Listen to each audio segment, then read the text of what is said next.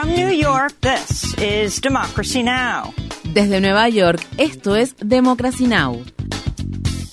Democracy Now! es un noticiero internacional de radio y televisión que se transmite desde Estados Unidos a través de Internet en democracynow.org. Welcome to Democracy Now!, democracynow.org. Bienvenidos a Democracy Now! en español democracynow.org barra es. El informativo de Guerra y Paz con Amy Goodman.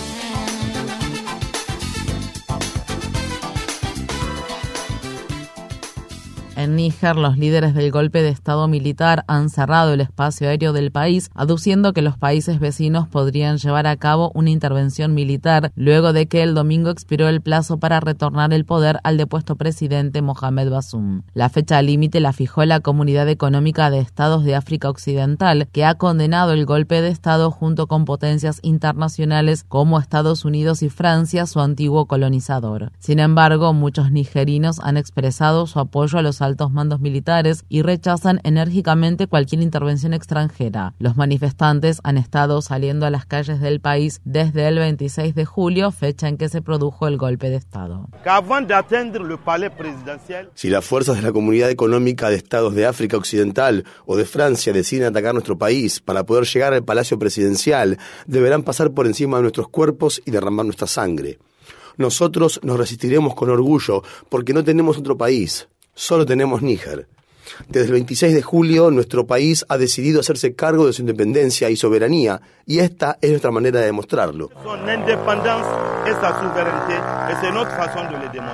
Los medios de comunicación informaron este fin de semana que la Junta Militar de Níger ha pedido ayuda al grupo mercenario ruso Wagner para defender al país de una posible intervención militar. Por su parte, Burkina Faso y Mali, países que también se encuentran gobernados por militares que llegaron al poder tras recientes golpes de Estado, habían advertido previamente que cualquier ataque contra Níger equivaldría a una declaración de guerra contra sus países. Níger es un importante proveedor de uranio para Francia y la Unión Europea. Ucrania afirma que una serie de ataques rusos se cobraron la vida de tres personas en Kherson y Kharkov. Mientras tanto, Rusia dijo haber derribado un avión no tripulado cerca de Moscú el domingo, mientras que una serie de ataques ucranianos dañaron los puentes que unen la península de Crimea con partes de la región de Kherson que se encuentran bajo control ruso. El viernes, drones ucranianos atacaron un puerto y un buque petrolero ruso en el Mar Negro. El sábado, una serie de ataques rusos impactaron contra un centro de transfusión de sangre, lo que el presidente de Ucrania, Volodymyr Zelensky, calificó de crimen de guerra. La intensificación de los ataques en el campo de batalla se produce al tiempo que funcionarios de todo el mundo se reunieron en Arabia Saudí para negociar la paz en Ucrania. Si bien un total de 40 países participaron en la reunión, incluidos Estados Unidos, China y algunos países del sur global, Rusia no participó. Ucrania y otros países calificaron las conversaciones como un progreso, aunque se tomaron pocas medidas concretas. El gobierno de Ucrania acusó al activista por la paz ucraniano Yuri Yelyashenko de justificar la agresión rusa unos días después de haber allanado y registrado su apartamento. Yelyashenko, quien es miembro de las organizaciones Movimiento Pacifista Ucraniano y de War Beyond War, se ha opuesto públicamente a cualquier tipo de escalada del conflicto que se lleve a cabo mediante combates o sanciones. El domingo, Yelyashenko habló de la persecución que sufre por parte de las autoridades ucranianas.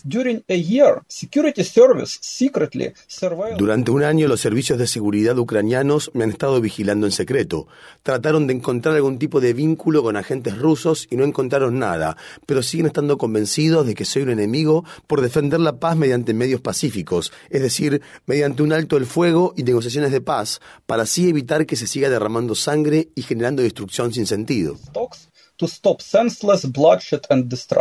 Yelyashenko también dijo que se quedaría en Ucrania y continuaría su labor por la paz tras las rejas si fuera encarcelado. Visite nuestro sitio web democracynow.org para ver nuestra entrevista con Yuri Yelyashenko. Un tribunal ruso condenó al encarcelado líder opositor Alexei Navalny a otros 19 años de prisión tras ser declarado culpable de cargos de extremismo durante un juicio a puerta cerrada. El opositor del Kremlin y político nacionalista que actualmente se encuentra cumpliendo una condena de 11 años a afirmó que los cargos tienen una motivación política y pidió a sus seguidores que sigan resistiendo al gobierno de Putin y a su operativo de represión contra el disenso. Navalny escribió sobre la nueva sentencia en su cuenta de la red social X. El número no importa, al igual que muchos presos políticos, estoy sentenciado a cadena perpetua. En Pakistán, el ex primer ministro Imran Khan ha sido detenido y condenado a tres años de prisión por vender ilegalmente obsequios que le fueron entregados cuando ostentaba su cargo de jefe de Estado. Por su parte, Khan ha negado tanto este como decenas de otros cargos que fueron presentados en su contra desde que fue destituido del poder en abril de 2022 en una moción de censura parlamentaria. Previo a su detención, Khan convocó a sus seguidores a seguir protestando.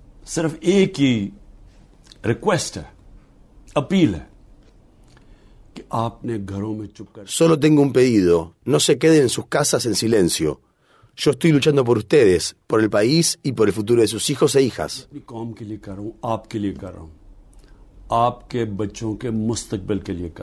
El abogado de Khan ha acusado a Pakistán de implementar la ley marcial no declarada en la persecución de motivación política contra el ex dirigente, que probablemente no podrá participar en las elecciones nacionales programadas para 2023. En otras noticias de Pakistán, al menos 30 personas murieron y decenas resultaron heridas cuando un tren descarriló el domingo en la provincia meridional de Sindh. El número de muertos podría aumentar a medida que continúan las operaciones de rescate. En India, el líder del opositor Partido Congreso Nacional indio Raúl Gandhi recuperó su escaño en el Parlamento después de que la Corte Suprema suspendió su condena por difamación. Gandhi fue expulsado del Parlamento y sentenciado a dos años de prisión en marzo por criticar al primer ministro Narendra Modi. La suspensión de su condena significa que Gandhi podrá competir contra Modi en las elecciones de 2024. En los territorios ocupados de Cisjordania, soldados israelíes mataron a al menos cinco palestinos durante el fin de semana. Tres personas murieron el domingo cuando soldados israelíes abrieron fuego contra el vehículo en el que viajaban en el campamento de refugiados de la ciudad de Yenin. Solo dos días antes, Mahmoud Abu San, de 18 años, murió a manos de las Fuerzas Armadas israelíes durante un operativo que se llevó a cabo en la ciudad de Tulkarem. Ese mismo viernes, colonos israelíes que irrumpieron en la localidad de Burka, cerca de la ciudad de Ramallah, mataron a Qusay Matan, un joven de 19 años. El ministro de Seguridad Nacional de Israel, Itamar Ben-Gvir, elogió a los dos sospechosos que fueron detenidos a quienes calificó como héroes. La gobernadora de Ramallah, Laila Ghanam, subrayó la complicidad de la comunidad internacional en los abusos que Israel perpetra contra los palestinos cuando habló tras las muertes que tuvieron lugar el fin de semana. Hoy se ha producido una auténtica masacre en Burka. Los colonos quemaron coches y, según los testigos, al niño lo mataron a quemarropa y tenemos que llamarle niño y usar las palabras y descripciones que son adecuadas para estos crímenes. Arabia Saudí insta a sus ciudadanos a que abandonen de inmediato el Líbano debido a los recientes enfrentamientos violentos que se llevan a cabo en el campamento de refugiados palestinos más grande del país, el cual se encuentra ubicado en la ciudad meridional de Sidón. El Reino Unido también ha advertido a la población que evite la mayoría de los viajes al Líbano, mientras que Kuwait advirtió a sus ciudadanos que eviten las zonas que representen un peligro para su seguridad. Al menos 13 personas han perdido la vida en los enfrentamientos que estallaron la semana pasada entre facciones palestinas rivales en el interior del abarrotado campamento de refugiados de Ain el Ilwe. Al menos seis migrantes murieron, entre ellos una mujer y su hijo de un año, y decenas siguen desaparecidos luego de que tres embarcaciones naufragaron en el mar Mediterráneo, una frente a las islas Kerkenes de Túnez y dos cerca de la isla italiana de Lampedusa. La mayoría de los migrantes procedían de la región del África subsahariana. Por otra parte, las autoridades tunecinas dijeron que habían encontrado los cadáveres de otras 10 personas en una playa cercana a la ciudad portuaria de Sfax, que se ha convertido en un centro neurálgico para los migrantes que esperan llegar a Europa en busca de refugio. En Estados Unidos, un tribunal federal de apelaciones falló el viernes en contra de una ley de Mississippi de la época de la segregación, cuya finalidad era revocar de manera permanente los derechos electorales de las personas que habían sido condenadas por delitos graves. Con dos votos a favor y uno en contra, el panel conservador dictaminó que la ley, que afecta de manera desproporcionada a la población negra de Mississippi es inconstitucional y escribió, en los últimos 50 años ha surgido un consenso a nivel nacional entre asambleas legislativas estatales en contra de privar permanentemente del derecho al voto a aquellos que han cumplido sus sentencias impuestas judicialmente y por tanto han saldado sus deudas con la sociedad. Mississippi se erige como un caso atípico entre sus estados hermanos, oponiéndose a una clara tendencia a nivel nacional contra la privación permanente del derecho al voto. Una jueza del estado de Texas dictaminó el viernes que la prohibición estatal del aborto es demasiado restrictiva para las mujeres que tienen complicaciones peligrosas durante el embarazo y que los médicos deberían poder practicar abortos en tales casos sin correr el riesgo de tener que enfrentar procesos judiciales. Horas más tarde, la Fiscalía General de Texas presentó una apelación que bloqueó por completo la orden judicial previa. Aunque la orden inicial fue bloqueada, el Centro de Derechos Reproductivos y las mujeres que presentaron el caso ante el tribunal celebraron el fallo y afirmaron que los testimonios de las demandantes ayudaron a dar visibilidad a la crueldad que representa la ley. El juicio, que se espera permita el uso del aborto en casos de emergencias médicas, está previsto para marzo de 2024. Mientras tanto, en el estado de Ohio, las personas que votan de forma anticipada están acudiendo a las urnas en masa para emitir su voto en unas elecciones especiales sobre una medida impulsada por los republicanos que dificultaría a los votantes de Ohio la aprobación de enmiendas constitucionales, incluida una iniciativa electoral que garantizaría a los ciudadanos de Ohio el derecho constitucional al aborto. El último día de votación es este martes. La Administración de Alimentos y Medicamentos de Estados Unidos aprobó el viernes la primera píldora para tratar la depresión posparto, una condición que afecta aproximadamente a una de cada siete personas tras dar a luz. Los médicos afirman que solo alrededor del 10% de las personas que padecen depresión posparto recibe una atención adecuada. La suranolona, que se venderá con el nombre de Surzubay, es un fármaco que producen las compañías Biogen y Sage Therapeutics y se toma durante dos semanas únicamente. Sin embargo, los expertos en salud mental advirtieron que aunque la píldora podría ayudar a muchas personas, no constituye una solución para los trastornos relacionados con el estado de ánimo postparto. Judith Blank, científica especializada en el comportamiento humano, señaló los factores que contribuyen a dichos trastornos, entre los que se encuentran la falta de apoyo y de políticas por parte de las instituciones que beneficiarían a quienes se convierten en padres y madres, siendo las mujeres de color y de nivel socioeconómico más bajo las más vulnerables. Blank declaró en el periódico The Washington Post, necesitamos licencias por maternidad más prolongadas, horarios de trabajo más flexibles y acceso universal a servicios de guardería. En Nueva York, la policía ha acusado a un joven de 17 años de asesinato motivado por el odio luego de que a finales de julio matara a puñaladas a O.J. Sibley en una estación de combustible del distrito de Brooklyn. Sibley, de 28 años, era un bailarín y coreógrafo negro que se encontraba encontraba junto a sus amigos bailando al ritmo del álbum Renaissance de Beyoncé mientras cargaban gasolina un sábado por la noche cuando fueron abordados y acosados por un grupo de personas que les dijeron que dejaran de bailar. Los integrantes del grupo les gritaban insultos homófobos y racistas mientras los bailarines continuaban bailando desafiantes antes de que el adolescente apuñalara a O.J. Sibley. Desde entonces se han celebrado vigilias y manifestaciones en toda la ciudad. Varias personas se congregaron el viernes en la estación de móvil donde murió Sibley, mientras que otras han publicado videos de sí mismas bailando como O.J. Sibley para homenajearlo. El influyente profesor de la Facultad de Derecho de la Universidad de Harvard y estudioso de los derechos civiles, Charles Ogletree, ha fallecido a la edad de 70 años. En una de las facultades de Derecho más destacadas del país, Ogletree fue profesor de Barack y Michelle Obama, quienes se convertirían en presidente y primera dama. Además, Ogletree representó a Anita Hill cuando acusó de acoso sexual al candidato a la Corte Suprema de Estados Unidos, Clarence Thomas, defendió al rapero Tupac Shakur en causas penales y civiles y luchó para que los supervivientes de la masacre racista de Tulsa de 1921 fueran compensados. En 2010, Ogletree habló con Democracy Now! sobre su libro Presunción de culpabilidad, el arresto de Henry Louis Gates Jr. y los problemas de raza, clase social y crimen en Estados Unidos.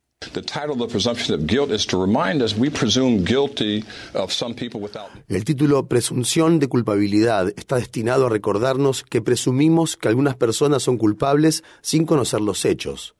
Lo hacemos en función de la raza, de la clase social, de la vestimenta, de dónde conducen, de dónde caminan, de dónde realizan las compras y de dónde comen. Y es por ello que el título es Presunción de culpabilidad, para recordarle a la gente que no debemos juzgar a las personas, como he dicho antes, deberíamos juzgarlas por su carácter y no por el color de su piel. Ese es el problema.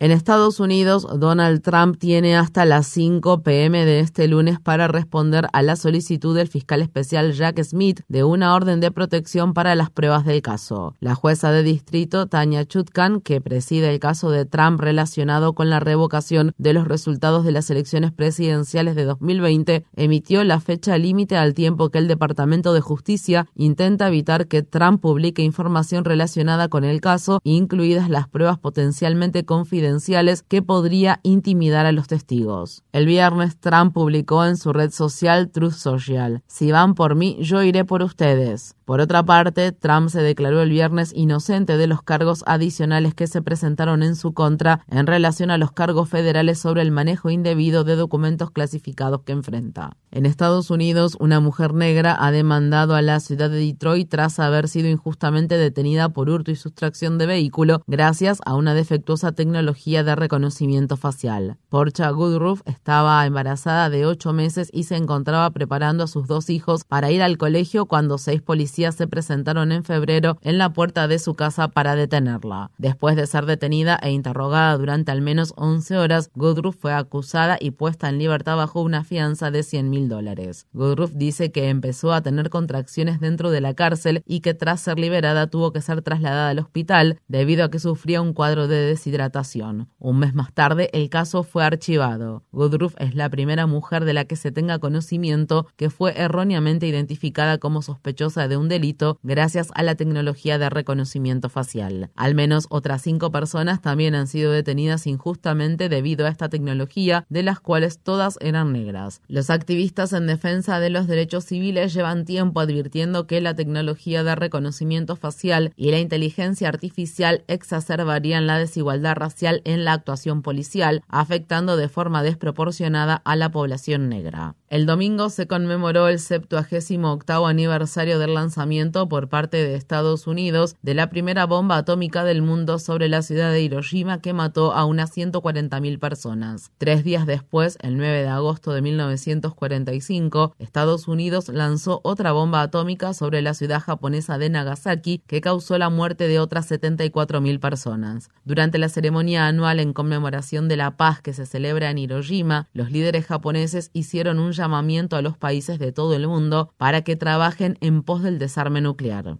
Estas fueron las palabras expresadas por el alcalde de Hiroshima, Kazumi Matsui. Los líderes de todo el mundo deben de enfrentar la realidad de que la teoría de la disuasión nuclear es una locura y que es necesario que se empiecen a tomar medidas concretas que nos lleven de nuestra dura realidad a un mundo ideal.